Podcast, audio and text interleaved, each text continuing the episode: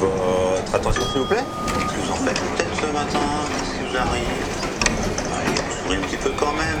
Allez, je vous propose de faire quelque chose que peut-être vous n'avez jamais fait dans le métro. Je vous invite à vous tourner vers votre voisin ou votre voisine. Je vous demande de lui dire bonjour. Allez, y dites-vous bonjour. Présentez-vous.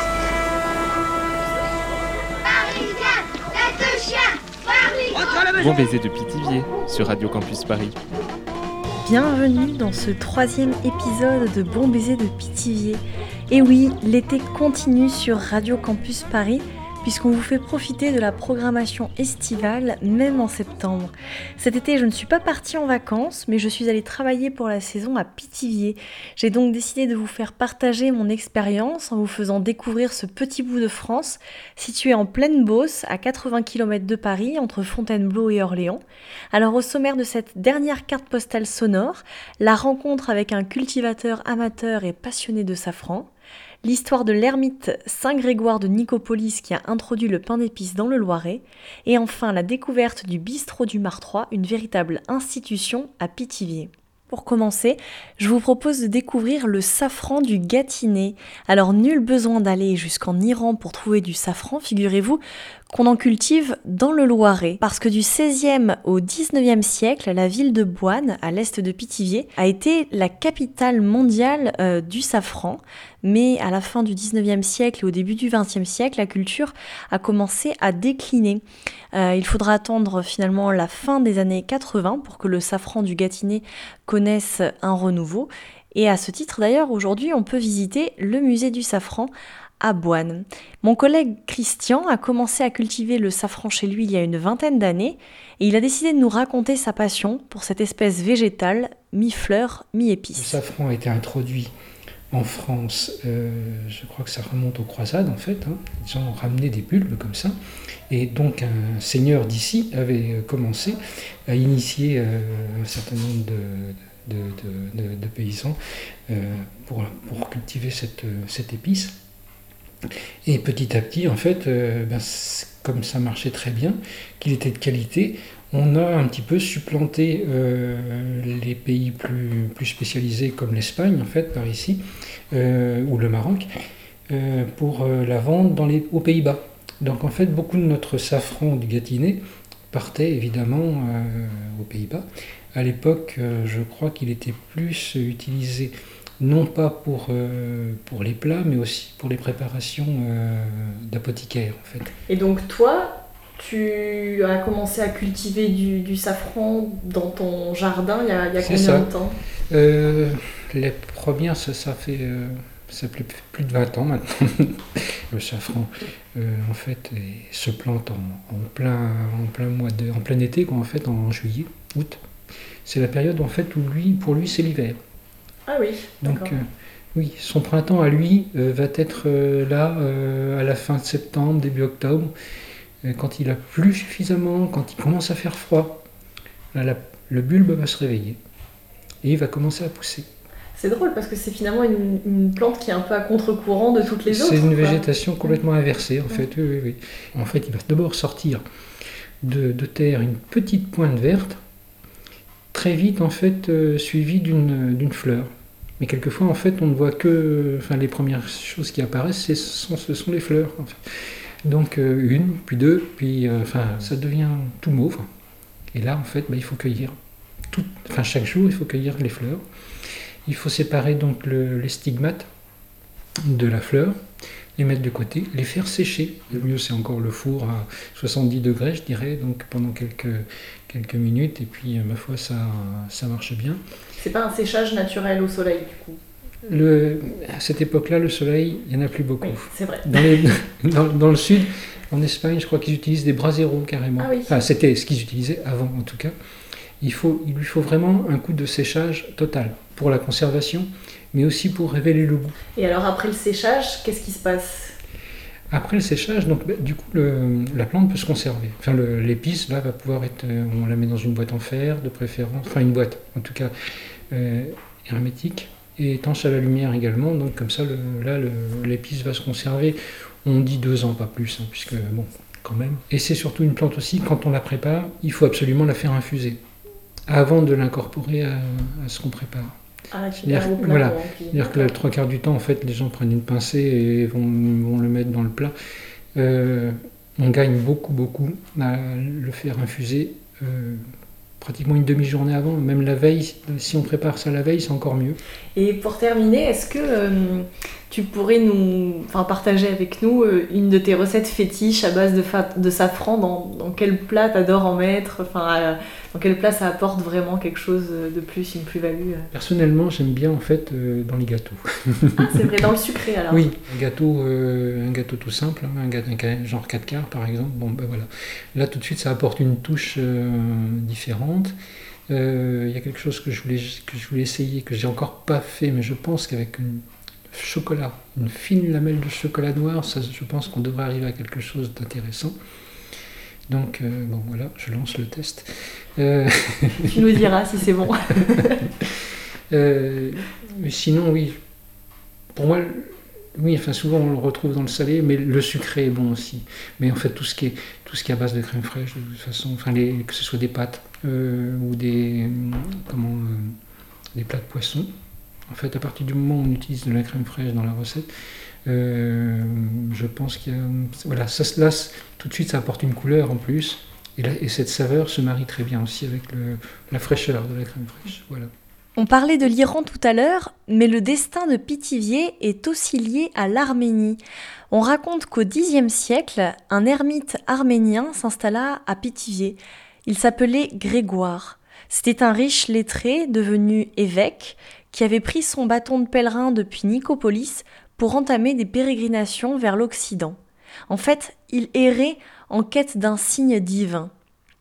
D'après la légende, il serait arrivé en 992 à Pithiviers. On lui indiqua à quelques kilomètres de là une petite église isolée et située sur la commune de Bondaroy. Jugeant que ce lieu était parfaitement adapté à ce qu'il cherchait depuis longtemps, il se résolut à s'y établir pour le reste de sa vie. Pendant sept ans, il vécut comme un ermite. Il jeûnait tous les lundis, les mercredis et les vendredis. Les autres jours, après le coucher du soleil, il mangeait un peu de pain d'orge, une poignée de lentilles attendries dans de l'eau exposée au soleil, et des racines d'herbes crues qu'il se préparait lui-même. Paraît-il qu'il guérissait aussi des malades et des infirmes, et qu'il chassait les démons du corps des possédés. À ce titre, on lui apportait de nombreuses offrandes. En 999, il mourut et fut par la suite canonisé, au point que l'église de Pithiviers porte aujourd'hui son nom. Un pèlerinage orthodoxe a d'ailleurs lieu chaque année en juin devant la grotte de Saint Grégoire. Mais si aujourd'hui Saint Grégoire de Nicopolis est très connu, c'est parce qu'il avait coutume de partager un gâteau confectionné selon l'usage de son pays, avec de la farine de seigle, du miel et des épices, avec les prêtres ou les chrétiens qui venaient lui rendre visite le dimanche. En fait, c'est à lui qu'on attribue la recette du pain d'épices arménien, à ne pas confondre surtout avec le pain d'épices d'Alsace et de Dijon, confectionné quant à eux avec de la farine, de froment et des œufs. Pithiviers est donc devenu un haut lieu du pain d'épices. On retrouve aujourd'hui notamment des marchands pains épiciers dans des archives datant de 1789. Mais on retient surtout l'entreprise familiale de Louis Robert qui fabriqua du pain d'épices et des nonnettes à Pithiviers jusqu'à la fin des années 50. Aujourd'hui, c'est la confrérie du pain d'épices qui tâche de perpétuer cette tradition boulangère. En fin d'émission, je vous fais découvrir un lieu emblématique du patrimoine pitivérien et aujourd'hui je souhaitais vous parler du bistrot du Martrois qui est une institution à Pithiviers depuis plusieurs années. Il y a deux ans, Sylvie et son mari ont repris le commerce et ont su fidéliser une nouvelle génération d'habitués. Évidemment, on y mange du pitivier fondant, mais surtout de la tête de veau pendant la foire de la Saint-Georges chaque année en avril. La particularité, faut le dire, de ce café, c'est que donc il y a deux entrées. D'un côté c'est bistrot et d'un côté c'est café, hein, c'est ça euh, Alors, c'est bistrot, c'est partout. Bistrot, c'est le nom que nous avons apporté pour, euh, pour, faire, euh, pour dire que c'est une brasserie, c'est ouvert à tout le monde. C'est pas restaurant pur, hein. c'est une brasserie traditionnelle. On a fait l'ouverture, donc c'est on mange, c'est la même carte, hein. aussi bien qu'au restaurant. Partie restaurant, on a mis des nappes parce que les, là on est en province, donc c'est vrai que les gens ils préfèrent hein, manger avec des nappes. Plutôt côté ouvrier, euh, on va dire euh, comment euh, plutôt détente des salariés ou des les, bureaux, c'est vrai qu'ils aiment bien le côté brasserie parisienne. Ça, c'est un petit peu typique euh, brasserie parisienne qu'on a refait la déco. Donc là, ils aiment bien ce côté-là. Ils peuvent se placer où ils veulent, aussi bien au niveau du restaurant que du bistrot, que du bar et la terrasse. C'est exactement la même carte. Comment vous la décririez, vous, votre clientèle? Alors nous, c'est clientèle, il y a de tout. C'est-à-dire, il y a aussi bien des costards cravates, des ouvriers, euh, donc les bureaux, hein, ouvriers, et vous avez euh, des chefs d'entreprise. Vous avez de tout. Et donc ça fait un bon mélange. Et y compris pour les jeunes, c'est un bon coin pour sortir, boire des coups le week-end euh Alors surtout particulièrement, donc l'été, comme on a vu, on a eu un bel été très chaud. Là, ils sortaient pour, les, pour manger les glaces en terrasse, parce qu'on a une belle carte des glaces. Donc là, sur la place du Martroi, impeccable. Est-ce qu'il y a une, manifestation qui draine euh, beaucoup de, personnes ici euh, à Pithiviers et donc du coup dans votre, euh, dans votre café Alors à Pithiviers, donc, il y a le festival de Sully et il y a également la foire Saint-Georges.